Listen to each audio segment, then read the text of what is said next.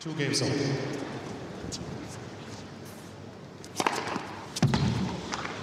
Fifteen up.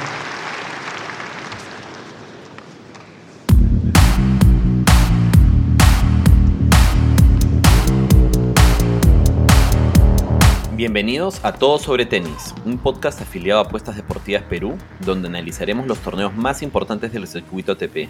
Encontrarán entrevistas con tenistas profesionales y sobre todo les contaré algunas anécdotas mías y recomendaciones de apuestas para los partidos más importantes de la semana.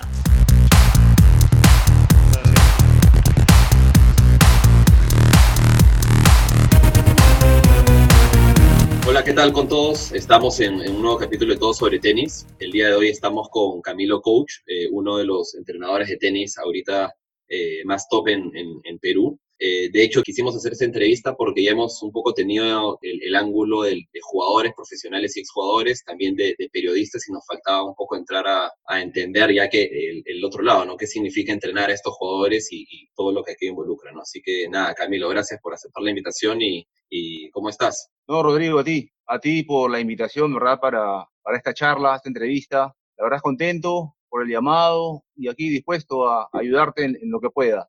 Buenísimo. Quería, que- tenía una pregunta de curiosidad antes de empezar con ya las preguntas un poco verdaderas. Es, eh, Sí. ¿cómo así te decidiste? O sea, he visto, he visto que te has decidido a incursionar en las redes sociales desde YouTube, Facebook, Instagram, por todos lados. ¿Esto se dio en este momento de cuarentena o ya lo, ya lo tenías pensado desde antes? Porque veo en verdad que tus publicaciones van desde hace bastante tiempo. Sí, no, no, no. bueno, empezar, en verdad empecé con el Facebook y luego ya cuando con el tiempo armé una academia, academia aquí en Pachacamac, porque me mudé a Pachacamac, eh, creé un Instagram de la academia y de ahí cuando decidí de alguna manera desvincular un poco de la academia, dije, ¿qué hago con este Instagram? Entonces eh, lo dejé como Camilo Coach, cambié el nombre, Camilo Coach Perú quedó y ya, bueno, a raíz de la, de la cuarentena, y empecé a darle un poco de movimiento, ¿no? Y bueno, ya a raíz de la cuarentena, empecé a meterle más información y de ahí empecé a hacer, empecé a hacer un live con Juan Pablo, eh, así como, como más que nada como patas, ¿no? Y de ahí dijo, oye, pucha, voy a empezar a invitar a más gente, a más pros, y así de la nada empecé con el chino, después estuve con el profesor Brengino, con Juan Pablo nuevamente, eh, después a Huicha Castañeda, que te traje en Estados Unidos, y hoy día justo tengo también uno con Alejandro Aramburu. Me parece divertido, me parece muy buena información, que ellos nos tienen mucha información por darnos, y me parece que es importante que la gente conozca un poco más sobre ellos también, ¿no? De hecho, es un buen espacio porque antes, o sea, yo soy, este espacio lo he creado como un, o sea, fanático del tenis y hincha, o sea, lo juego, juego tenis, no nada, nada profesional, obviamente. Y nada, como hincha a veces en verdad no hay tantas entrevistas, pues no sé, en el fútbol, todos los fines de semana, todos los programas periodísticos hablan de fútbol, de, de, de cualquier otro deporte, y en tenis en verdad no tenías esa conexión tan cercana con, con los jugadores y con, la gente involucrada en el deporte, así que sí, a mí también me parece una, gran idea poder tener estos contactos, ¿no? De hecho, de hecho he entrado a alguno, alguno de tus lives, no, no he preguntado, pero ahí estaba ahí sapeando y escuchando, Sí. Escuchando las Sí, más que nada mis, mis lives, más que entrevistas, son, ¿verdad? Conversaciones. Algunos los conozco muchísimo tiempo, algunos no, pero más que nada trato de que sea, sea algo divertido, ¿no? Que sea algo ameno, que no sea tan cuadriculado, porque la gente, la verdad, mucho del público son, son, son chicos, no son tan grandes de repente, entonces también para que esté- ellos estén un poquito involucrados también, ¿no? Para que se entretengan. un poco la charla. De acuerdo, buenísimo. Nada, comienzo con algunas de las preguntas. Eh, lo primero era preguntarte un poco eh, por, tu, por tu trayectoria. Sé que comenzaste hace bastante tiempo, primero entrenando a tu hermana, ¿no? Con muy buenos resultados. ¿Cómo fue esa primera etapa y cómo decidiste también eh, empezar a ser entrenador? Sí, en verdad, este, yo estaba estudiando ciencias de la comunicación y en ese momento empecé a, yo ya jugaba, pero nunca llegué a ser profesional, pero sí a un nivel más o menos respetable. Y en eso mi hermana empezó a, empezó a jugar desde niña, de los 10 años. Ella empezó en la academia del Jockey Club y a la par yo empecé a entrenarla y empezó a tener resultados en 12, en 14, en 16, fue número uno. Y de ahí el profesor Lee Brown, que era el director de la academia, me llama para poder apoyarlo con los chicos allá en, en el club, en la academia. Y así me fui involucrando, me fui involucrando y dije, oye, esto me, me gusta, ¿no? Y me jaló más el tema de enseñar que estar este, estudiando ciencia de la comunicación. Entonces decidí estudiar, cambiar y decidí estudiar ciencia del deporte. Estudié ciencia del deporte en la Cayetano Heredia, ya una carrera que va más a la par con lo que quería hacer, lo que era ser entrenador y me pareció chévere y empecé a trabajar con más chicos de competencia, mi hermana empezó a, a ganar torneos también y ahí fue en la academia conforme pasaron los pie- el tiempo, eh, pasaron muchos chicos también, Luis González, que también fue seleccionado a la Copa Davis, después llegó el chi- Juan Pablo, llegó cuando tenía más o menos 11 años por ahí, y ahí empecé ya la carrera con él también, a la larga, ¿no? Eh, después también sí fui, llegué a ser head pro, eh, de, bueno, más, más que nada mano derecha de, de Lee, ¿no? En la Academia del Jockey. ¿En qué años estuviste, estuviste ahí o en qué años comenzaste por ahí? Porque, nada, yo entrené ahí también algunos años, como cuatro, ya hace bastante. Y nada, o sea, realmente me, me pareces conocidísimo de cara. Obviamente no sé si tú te acuerdas de mí de repente, porque debe ser patean haber pasado, no sé, mi- cientos de niños, pero creo que por ahí de repente habremos coincidido en algún momento, porque estuve ahí, no sé, de los 10 a los 14, por ahí, que y eso habrá sido este 2005, no sé, Sí, por esas 2005. fechas yo estaba ahí. 2005, Yo por el 2009, por ahí. más o menos arranqué en el 2002, 2001. Sí, cuando tenía 21 años, 22 más o menos. Y estuve en la academia, digamos, de hecho, este, que has pasado por ahí y, y, bueno, ahorita te veo como muy, muy chiquito, pero Claro, no te veo más. he, he cambiado también bastante, bueno, han pasado ya tiempo. Pero sí, de repente por ahí, por ahí habremos coincidido. Y me, me contaste también que eh, después empezaste a entrenar a, a Juan Pablo un poco ya a, a modo personal y empezaron a viajar juntos. Sí, sí, sí, ya en la academia empezamos también a hacer clases particulares, él también iba a la academia a la par, y ahí empezamos con las giras a nivel nacional, jugando los torneos nacionales, después ya empezó la gira COSAT,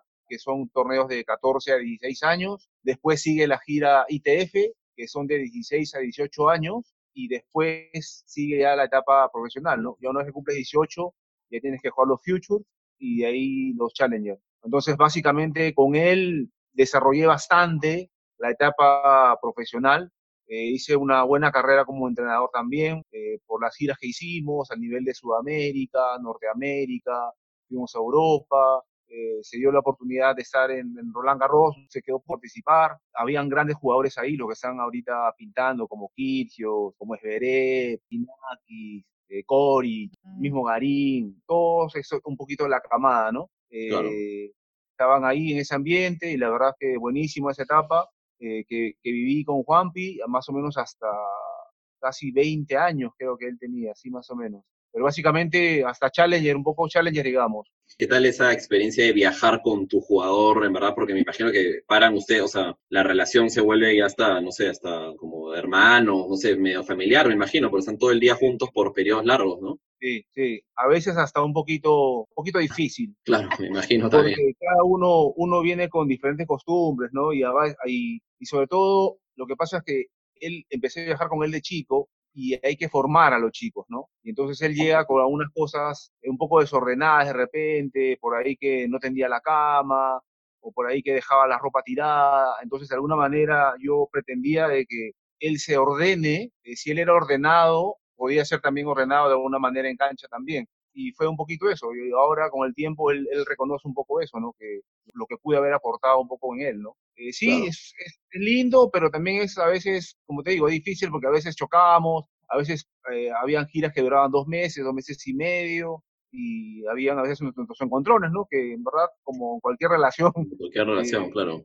Día a día puede haber, ¿no? Pero bien, la relación súper buena. Hasta ahora somos patas, ¿no? Claro. ¿Y qué significa ya, de hecho, ya en, entrando un poco en, en, lo que es ser entrenador? O sea, ¿qué significa ser entrenador? ¿Qué, qué aspectos miras? ¿Cómo, ¿Cómo se da la formación de un, de un jugador de tenis desde niño, no? Sí, eh, mira, ser entrenador para mí eh, es como, como que vas tallando, no sé si a una persona, básicamente a un jugador, ¿no? Lo, para mí, a mí me encanta tener, empezar desde, desde, los chicos, que no, no, de repente no a los tan grandes, ¿no? Y ya es más fácil para ti irlos como que adecuando a la manera como tú quieres que sean, ¿no? Eh, me encantan que tengan mucha actitud, sobre todo eso, ¿no? Que tengan muchas ganas, que tengan hambre, que quieran llegar a hacer algo. Con eso el trabajo se hace mucho más fácil, porque lo que tú le digas, el chico lo va a hacer. Eh, es un trabajo lindo, es un trabajo en el cual tienes que tener mucha paciencia también, eh, tienes que confiar mucho en, en, las capacidades que tienes, tienes que saber llegar al chico, el chico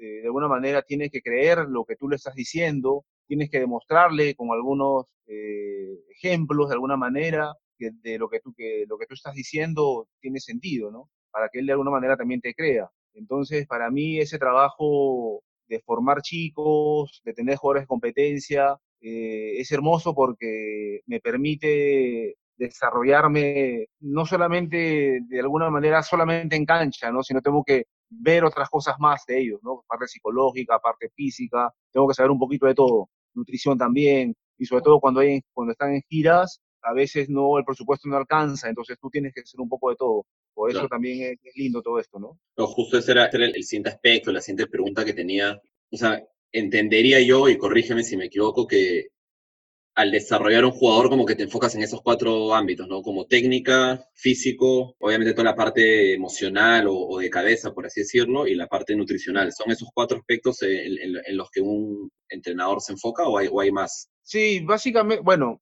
eh, generalmente, bueno, vamos a, ponerlo por partes de repente, porque si el chico tienes a su entrenador y tienes un preparador físico, ya te alivia de alguna manera el trabajo con el entrenador, ¿no? Porque ya lo conversas con el prepa, qué es lo que falta, pero el prepa está más como que enfocado en su trabajo. Pero a veces, cuando no hay mucho presupuesto, a veces tú tienes que hacerla de todo un poco, ¿no? Por eso pienso de que cada entrenador eh, tiene que de alguna manera capacitarse y saber al menos lo básico de cada cosa, de nutrición, de psicología, de preparación física, de tenis, técnica, táctica, ¿no? Eh, pero ya cuando hay un equipo es más fácil porque ya lo puedes conversar y puedes derivar ciertas funciones al prepa o al, psicólogo, a la persona que esté encargada, ¿no? Pero sí, es, es, importante que cada, entrenador se enfoque un poco en los puntos que tú estás, nombrando, ¿no? Es importante saberlo. Claro. Y en tema de técnica, ¿qué, o sea, ¿qué es lo más difícil? Eh, ¿Enseñar algún golpe en particular? ¿Cómo se esa parte ya del el desarrollo del juego? O sea, de, enseñarle a jugar, ¿no? Tal cual. Sí, la técnica, mira,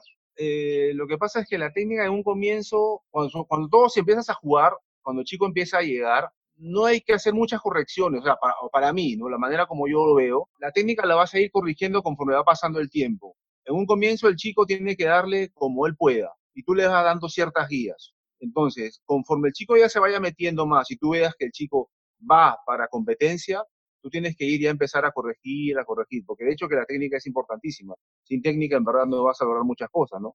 Aunque hay ciertos casos que no hay mucha técnica y, en verdad llegan a ser grandes jugadores. Pero generalmente sí, tienes que tener buena técnica. Generalmente se da de que con técnica logras mejores resultados, ¿no? Claro. ¿Qué es lo más difícil igual de, enseñar? Porque yo me pongo en mi posición de mi poca experiencia, obviamente, cuando entrenaba, recuerdo que el saque fue algo que, o sea, fue lo que más me costó, por ejemplo, a mí, ¿no? O sea, derecha, back, yo hacía back a dos manos, bueno, hago, volea, todo eso más o menos que lo hacía bien, pero el saque jamás, ¿no? O sea, eh, era este, colocarla, el segundo saque nunca me salió, ¿no? Siempre era primero y primero a, tratar de meterla con, todo, ¿no? Pero en un jugador, ¿cómo vas viendo eso? ¿Hay algún tipo de, tiro que es el más difícil usualmente o, es completamente variable, ¿no? De cara al jugador. Yo creo que das el punto. El saque es uno de los golpes mm, no sé si más difíciles de enseñar, pero yo creo que te demoras un poco más porque se entrena poco porque le dan poca importancia al servicio. Claro. Eh, generalmente uno cuando hace servicio lo haces o en tu academia o con el profe que entrenas, no sé, no sé, lo sé, al comienzo de la clase o al final, tus 10 minutos de saque y listo, no lo haces hasta tu otra clase porque es muy difícil, salvo jugadores ya de competencia que agarran tu canasta y vas y haces el de saque interdiario, que es la única manera que tú puedas mejorar el servicio, ¿no? Eh, en verdad el saque es uno de los golpes más difíciles de, de, mejorarlos, por lo mismo que te digo, ¿no? Un golpe difícil también para mí es el revés a una mano, que básicamente en esta época está desapareciendo un poco, ¿no? Por el tenis moderno, que ahora que ya se juega con un poco más de spin, es más difícil encontrar jugadores con revés a una mano porque es más difícil pegarle una bola alta. Entonces... Eh, ¿Tú lo sientes más efectivo? ¿Lo sientes más efectivo que el de dos? O sea, pues, de que se ve mejor, se ve mejor, pero a nivel de efectividad del golpe, ¿tú qué crees? ¿Qué opinas? Eh, yo creo que podría ser con un poquito más de fuerza, pero efectivo no, en verdad depende, depende de cada, de cada jugador, en verdad. De qué tan cómodo te sientas, de qué tan bien la puedes dirigir, de qué tanta facilidad tenga, te salga, te salga ese golpe, ¿no? Ahora yo creo que yo cuando empiezo a entrenar a los chicos, sí, generalmente es más fácil empezar con dos manos, pero por ahí siempre trato de, de hacer algún cambio y decir, oh, intenta con una, a ver qué tal, porque no hay que, no hay que quitarle de repente si, si, puede ser bueno con una mano o no, no, no claro. De hecho, que sé, yo aprendí con dos, pero ahora que solo, o sea, ahora que miro bastantes torneos, ahorita no, no, pero antes que miraba bastantes torneos, te da la curiosidad de probar a una mano, porque ves obviamente a Babrín, Café, que lo hacen pues, espectacular, ¿no? Y te da, te dan las ganas de probar, ¿no? Que bueno, ahí más o menos ha ido, ha ido saliendo un poco. Este, yo le, leía la otra vez también una, una entrevista que le hacían a, a, un entrenador y él mencionaba algo que me parecía interesante, que de cara a que el jugador se vuelva profesional y logre mantenerse, eh, o sea, competitivo, ¿no? O sea, en el top 200, no sé, por ahí, y ya jugando challengers a nivel de nivel regular y ando torneos ATPs, él a veces se enfocaba en sus jugadores en que tengan una buena arma, ¿no? Y tener como una buena arma a veces era como suficiente para poder mantenerte, ¿no? O sea, un super saque o no sé, o, o un super revés o un juego de saque volea, qué sé yo, ¿no? Considera, o sea, ¿qué, ¿qué opinión tienes de esto? Porque a veces yo veía que claro, jugadores quieren hacerlo todo, ¿no? O sea, la superderecha, el back, el saque, el, juego de volea y, y, a veces de repente por hacerlo todo terminas no, no, siendo tan bueno en todo también, ¿no? Yo te diría que hasta dos armas tendría que tener. Para mí, para mí sobre todo en, en hombres, eh, tendrías que tener derecha y saque, lo básico. Derecha Porque y con saque. un, derecha y saque. Con un buen servicio, luego te corres y pegas derecha a donde quieras. Se acabó. Tienes prácticamente el punto ganado. Y es lo que, por ejemplo, lo, lo, lo bueno que tiene Juan Pablo, ¿no? Él desde chico siempre tuvo derecha rápida, sus golpes siempre fueron rápidos, siempre tuvo buena, una muy buena derecha que le andaba bastante la bola y el servicio también era bueno, pero lo fue mejorando conforme pasó el tiempo, ¿no? Al comienzo, ponte, no, no, no metía la pelota, entonces, este, nosotros siempre como entrenadores decíamos, ya hay que tener paciencia, que en un momento va a entrar. Mira, hasta que la empezó a meter y ya nadie lo empezó a agarrar. Claro. Y con el tiempo, con el tiempo se, volvió su, se volvieron sus dos armas. Ahora él, tú ves que haces, tiene un muy buen servicio y tiene muy buena derecha y son prácticamente sus armas, ¿no? Y tú ves en general en los jugadores ATP, los top, casi todos tienen un buen servicio, casi todos tienen buena derecha. El revés también, o sea, de hecho, que tiene que ser bueno, pero a veces no se ve tanto como que un arma, una- un revés, ¿no? Claro. Más es Y- una derecha o un servicio. Y en, en Arcía, ¿qué es lo que consideras tú un buen saque? Porque, no sé, jugando en una cancha más rápida, me imagino que un buen saque, a- o sea, fuerte a la línea, con eso ya estás casi, casi ganado. En, en Arcía es más, es más como con efecto abierto. ¿Qué, qué- en Arcía, ¿qué es lo que sí. considerarías? En Arcilla yo creo que va a primar un poco lo que es la colocación con efectos, ¿no? Claro. Sacar eh, a- al revés, ponte y abrirlo un poco más para tener ese espacio, o a la derecha sacarle con un poquito más de slice, o con kick a la T. Entonces son esos tipos de, de, de variantes que tienes que tener, sobre todo en arcilla, porque si tú, como bien dices, sacas plano, de repente no va a hacer tanto, Claro, tanto daño como si fuese en cancha rápida, ¿no? Es más, Claro. sacas plano y es más fácil de volver, porque solo Sí, pones sí. la raqueta y la devolución sale una bomba, ¿no? claro. Y en juego también, en Arcía, ¿tú qué recomiendas o, o qué crees que es más poderoso? O sea, ¿jugar, jugar como más plano o jugar con, con, con bastante top, ¿no? Porque a veces creo que jugar con mucho top como que te hace también los puntos mucho más largos, ¿no? Porque pase y pase, ¿cómo, cómo lo ves tú eso? Claro, yo no, en verdad va a depender mucho de, de, de la característica de cada jugador, ¿no? Yo creo que generalmente jugadores de arcilla no son tan, tan pegadores como, como te digo, no juegan tan lineal, ¿no? Juegan con un Claro. poquito más de altura generalmente. Entonces te esperan la bola de fondo con spin, que es lo que se da. Juegas de fondo, fondo, fondo, dos, tres pelotas, esperan la bola corta y ahí le, le, le- le metes pues la, la derecha, que es, que es el arma que tienes que tener, y terminas definiendo en la volea o, o prácticamente termina en un winner, ¿no? Pero básicamente de fondo es con un poquito más de spin, más pesado, bien enroscada la bola, con bastante intensidad, ¿no? Bastante profundidad también. Justo mencionaste ahorita y, y, y terminas con, con, con un, o sea, en volea o, o con un drop, dijiste, creo, ¿no? No, no, no. Con Ah, volea sí. puedes terminarla un gol, un tiro ganador. Bueno, el drop también puede ser un gol, tiro, una buena variante, ¿no? Claro, pero en Arcía solamente llegan a todas, ¿no? O sea, ahora con la gente que se desliza tres metros, creo. Sí, no, ahora el físico, pucha, es primordial. la- El físico lo trabajan mucho más que antes, ¿no? Los, ahora los, los jugadores más que nada son atletas. No hay ningún jugador top que no te corra para empezar. Y lo otro es que no te llegue la pelota. Todo el mundo llega. Claro, de, de hecho recuerdo cuando, cuando Na- Nadal salía que decían que por el estilo de juego, tipo, su cuerpo no iba a durar muchos años, y bueno, ahora han pasado 10 y sigue, sí, o sea, sigue jugando igual, creo, ¿no? O sea, ha modificado algunas cosas, pero sigue en García siendo invencible. Sí, to- to- todavía es duro. Ha tenido que cambiar, ha tenido que adaptarse un poco al cambio, eh, a los años también.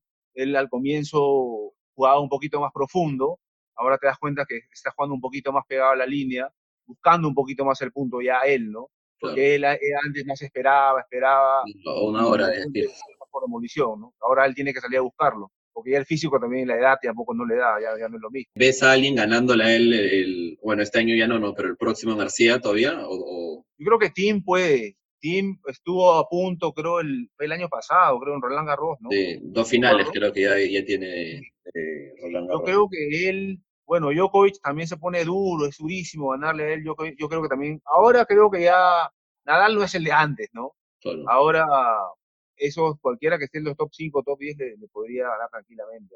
En, en Claro. Vamos a ver qué pasa. Lamentablemente este año ya nos quedamos, parece, sin, sin, sin torneos profesionales, ¿no? Eh, Al menos es lo que se está diciendo. La gente están comentando ya los top de que ya prácticamente se van a preparar para, para Claro. Australia. Claro.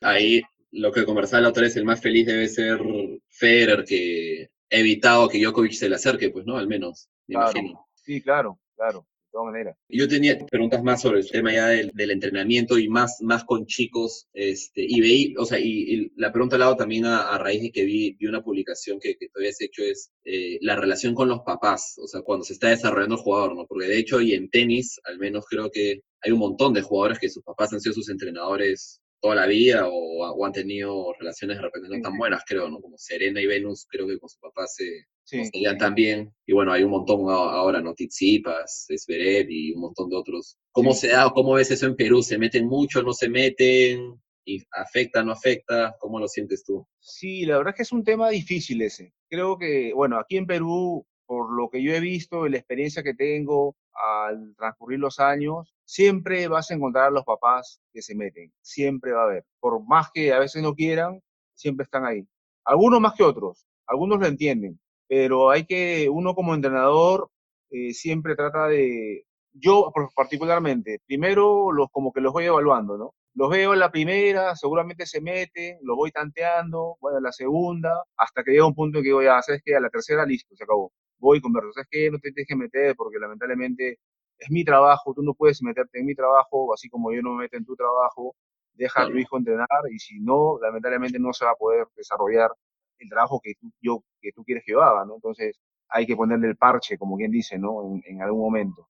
Hay algunos entrenadores que lo hacen en una, que son demasiado cortantes, hoy, ¿sabes qué? No me gusta, Claro, chao, pero no yo vengas. soy, de lo que, yo soy de lo que da al menos un par de, a ver si, si estoy equivocado y por ahí se le, se le escapó, ¿no? Pero Claro. si ya son insistentes, insistentes en el tema, no, ya hay que hablarles, de todas maneras. Y, y, Porque ya no, no puedes trabajar tranquilo, sino. y, ju- y al, al jugador, al joven, ¿le, le- le- afecta, tú crees eso? O sea, Sí, tenerlo de hecho ahí. que sí. De, de hecho que sí, porque ellos sienten de que, en verdad ellos, ellos entienden de que los papás no son los... Es más, hay chiquitos de 10 años, que, ponte, te cuento una experiencia con un niño que entrenaba, y él me comentaba, pero digo, ¿por qué te molesta? ¿no? Así tratando de hablar con él. Es que él no es entrenador, me dice. Entonces ellos la tienen clara, ellos saben de que Claro. sus papás son sus papás, no son sus Claro. entrenadores. Ellos no tienen por qué decirme nada de eso, si ellos no están en la calle, ellos no saben de tenis, me dice. Claro, Entonces, entonces ellos se dan cuenta. Por Al ejemplo, menos- Juan Pablo, por hacerte un, estamos ahora que tengo el- bastante de cerca el tema de Juan Pablo, los papás nunca se metieron. Siempre ellos desde afuera confiaron en el, en el trabajo de los entrenadores. eh, cualquier duda que ellos tenían nos las hacían llegar directamente. ¿no? Nunca lo viste que se metieron a querer corregir algo o, o que no les pareció tal cosa. No, no, nada de eso, ¿no? Es, es- es algo bueno que, que tuvieron también los papás. claro. Y que, te- esta es una pregunta también eh, desde mi perspectiva como hincha. O sea, ha pasado, creo, mucho tiempo entre, entre la época de Horna, el chino Miranda, y ahora, no sé, de, de- de Juan Pablo, de Nico Álvarez, que Sí. están, están llegando a buenas posiciones y, teniendo muy buenos resultados. ¿Qué, cree, o sea, ¿Qué crees que nos falta en Perú como para ya realmente, o consolidar de manera seguida, por así decirlo, o, o sea, buenas generaciones de jugadores, ¿no? Porque yo, yo sí entiendo que hace bastante, no sé, pues este, de repente cuando jugaba o, o- o Pablo, eran otras épocas y en verdad eran bien esporádicos y, y muchos de ellos que triunfaban, me imagino que era porque tenían los, los recursos y eran, bueno, casos bastante, bastante puntuales, ¿no? Pero, pero hoy en día que hay más accesibilidad, más canchas, más, un poco de todo, ¿qué crees que nos falta todavía como país para, para empezar a consolidar más, más camadas de jugadores? Yo creo que algo importante que faltaba, que se perdió luego de que Lucho dejó de, del profesionalismo, eh, faltaba un referente, eh, faltaba una imagen a quien seguir, ¿no? Ahora la tenemos con Juanpi, está haciendo un buen trabajo, está como 130, 35 creo. Eh, como, como profesional es llegar a meterse top 100, ¿no? Claro, Yo creo que él lo, lo va a lograr tranquilamente. Entonces, eh, los chicos no tienen ese referente, no tienen a quién seguir. Eh, se perdió, cuando terminó Lucho no había nadie. Bueno, estaba Duilio, que se metió Claro. 350, pero hasta ahí nomás llegó, no, no sonaba tanto, no, no, no ha jugado los, los Grand Slam, que de repente ahora Juan Pablo los puede jugar. Entonces, eso como que empieza a jalar, ¿no? Empieza a, a picarle un poquito el bicho a los chicos y a querer entrenar más y decir, yo quiero ser como. Juan Pablo, yo quiero ser como Nico Álvarez, quiero jugar Copa Davis, ahora la Copa Davis nos, nos está yendo bien también. Entonces, eso genera, genera un mejor ambiente para los niños, para, para que quieran seguir practicando el tenis, ¿no? Eh, mientras más chicos se decidan a practicar, a la larga va a haber más grupos de chicos para entrenar. Entonces va a ser más fácil el trabajo también, porque al final no queremos que pase esto, que después de 8 o 10 años salga un jugador, ¿no? claro, No es como Argentina, siempre, justo la vez pasada tenía una conversación con el profesor Lengino, y siempre ellos han tenido referentes y siempre han sacado Sí, 8 o claro. 10 jugadores, siempre, siempre, siempre. Entonces, eso es lo que falta acá, ¿no? Un buen trabajo, eh, saber guiar a los chicos, tener un buen grupito, si te tuviste chicos de 12 años, 14 años, tratar de juntarse, de que a veces los entrenadores tampoco no seamos eh, tan mezquinos o no tengamos eh, esa facilidad de querer juntarnos en, en- en una academia, en algún club, y los fines de semana, que los chicos compartan, ¿no? Perder un poco ese temor de que no, que el chico va a ir a, a la academia y tú vas a querer jalártelo a la tuya porque mi, mi alumno le va a ganar al tuyo. Entonces, hay un poquito de eso, ese recelo, ¿no? Ese temor de repente, ¿no? Pero hay que hacerlo sin miedo, porque si tú confías en tu, en tu trabajo, obviamente el chico va a seguir contigo. Entonces yo creo que mientras no pase eso, es muy difícil. Siempre va a ser de manera individual que van a seguir un chico, ¿no? claro. Eh, la federación también, pienso que tendría que, bueno, no sé si la federación, tendría que haber una empresa eh, fuerte que logre un poco a- a- apostar un poco por el tenis. En una época Cusqueña apoyaba bastante, y estaba Chino, estaba Lucho, el mismo estaba Claro. Lucho, estaba, perdón, estaba Jesús, Lucho, estaba Chino, Jesús, ¿Quién más estaba en- Silva, Claro, todos ellos estaban ahí, entonces apoyaban bastante, ¿no? Ahora no, no hay nada de eso, ¿no? Entonces para mí eso, eso es importante. Y hay, hay una idea que yo tengo también relacionada a esto, que no sé si será verdad y probablemente tú me, lo- me, puedas, me puedas dar más info de ello, es antes, no sé, tú tenías, y si no sé si te pasó, tenías jugadores buenos que, no sé, de repente a la hora de llegar a los 16, 16 años, etcétera, decidían por la universidad que por seguir en el deporte porque no veían el tenis como carrera profesional todavía. ¿Te pasó de esos casos? ¿Perdiste como talentos que dijiste, oye, pucha, ellos en verdad la pudieron haber hecho, pero, pero bueno, Sí. siguieron otros caminos? Sí, sí, sí, sí, sí me ha pasado con, con algunos jugadores. Es que generalmente aquí en el Perú, eh, jugar al tenis significa básicamente irte becado a Estados Unidos. Los papás lo ven así desde que empieza el chico a jugar, ¿no? Claro, Es un medio que no está mal, me parece, una, me parece bien, pero no, no están desde un comienzo con que mi hijo va a ser profesional y esa va a ser su carrera, ¿no? claro. No- el no objetivo es otro. ahí pasan, pasan muchas cosas, ¿no? El tema económico es importante también, porque es, es caro, eh, pasa el tema cultural de repente, que no somos tampoco un país eh, tenístico, entonces no tenemos esa cultura de que los chicos pueden jugar tenis y pueden hacer una carrera profesional como tenistas, eh, y se pierden, como tú dices, se pierden muchos valores que se van a Estados Unidos, después ya no es lo mismo, de repente algunos se llegan a conectar, con Tenico Álvarez se conectó bien, Sí, porque se fue a una buena universidad, porque de repente tuvo un buen coach en la universidad y porque tuvo un buen grupo de trabajo también, buenos jugadores allá y se pudo de alguna manera enganchar, seguir enganchado, ¿no? Pero a veces no pasa eso, te, te vas perdiendo en el camino y ya cuando quieres retornar es más difícil, ¿no? Ya estás en, en otra onda, como bien dicen.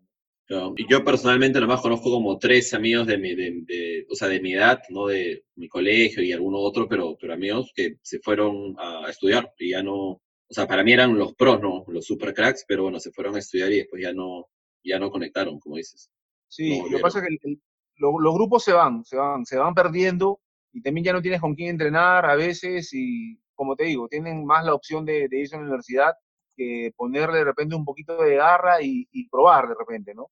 Por ahí puedes ver la manera de cómo puedes hacer algunos torneos, viajar y ver cómo te va, ¿no? Ahora, uno como entrenador también tiene que ser sincero y, y decirle si este chico tiene condiciones o no, ¿no? Porque en verdad, si, Claro, si es que no es tan bueno de repente, mejor. mejor tu opción a la universidad es la mejor para ti.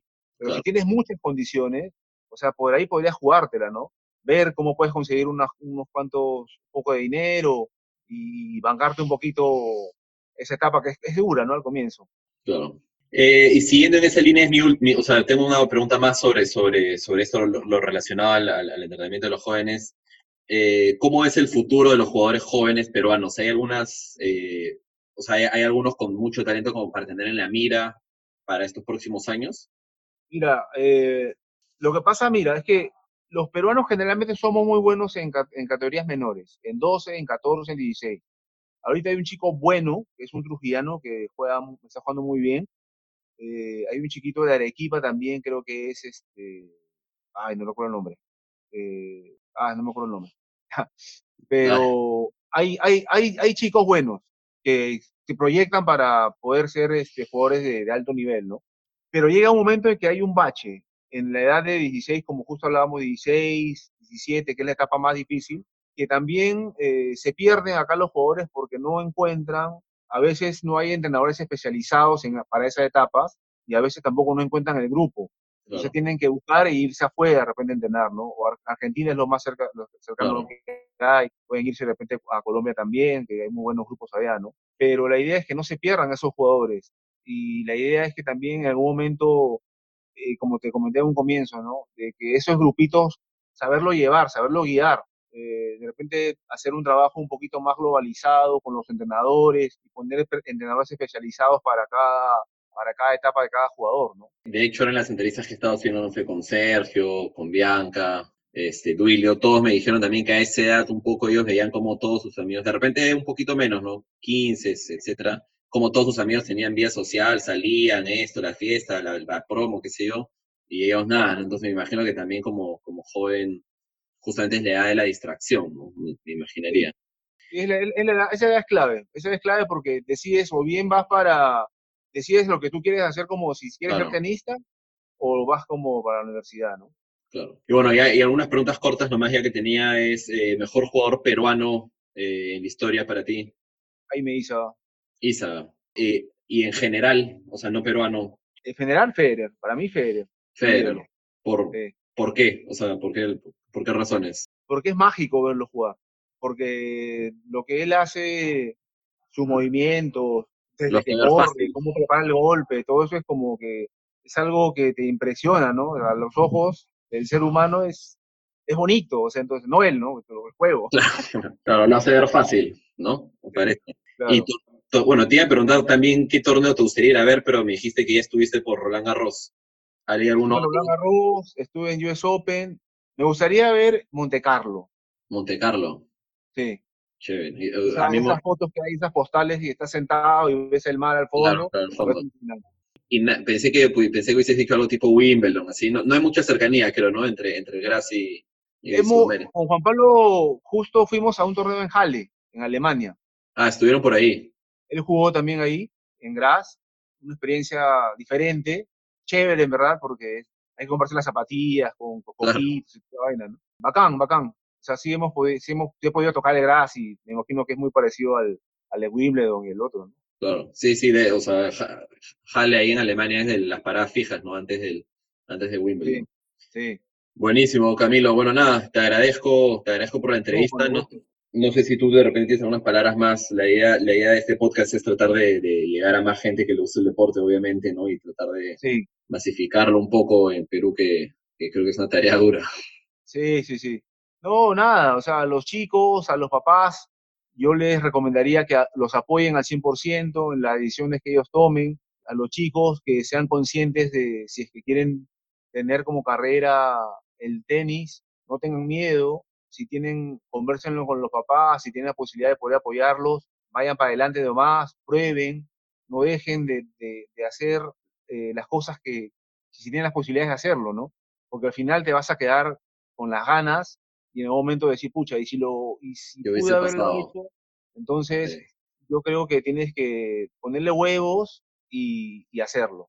si no, si no te salió, la- si no te salieron las cosas como, como tú pensaste, bueno, Lo estuviste ahí. intentaste. Claro. lo, lo intentaste y es lo que más te va a importar al final, ¿no? Si no se dieron, bueno, es por, por otras cosas, ¿no? Que hay mucho talento aquí en el Perú, que aprovechen eso, aprovechen, háganle caso a sus entrenadores, que hay muy, muy, muy buenos entrenadores en el Perú, hay muy- muchísimos entrenadores muy buenos, la verdad, eh, que hacen muy buen trabajo con los chicos, y eso básicamente, ¿no? Que le pongan mucho, muchas ganas cuando entrenan también. Buenísimo, Camilo. Nada, te agradezco de nuevo y, y ya seguro estaremos eh, teniendo contacto de nuevo y a, a- a seguir moviendo el, el tenis. Ah, Rodrigo, a ti, a ti por, por la entrevista, la verdad, eh, me gustó. Espero contar nuevamente contigo para hablar de algún otro tema específico cuando gustes. Ahí nos hablamos para, para conversar. Buenísimo. Que esté bien, cuídate. Listo, gracias. Salud, Chao, muchachos.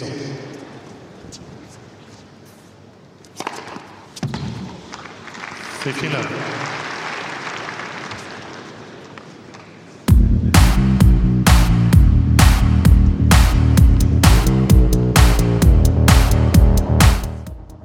Gracias a todos por llegar hasta el final y escuchar este capítulo de Todo sobre Tenis. No se olviden de suscribirse en Spotify y Apple Podcast y sobre todo seguirnos en Instagram y recomendarnos a todos sus amigos.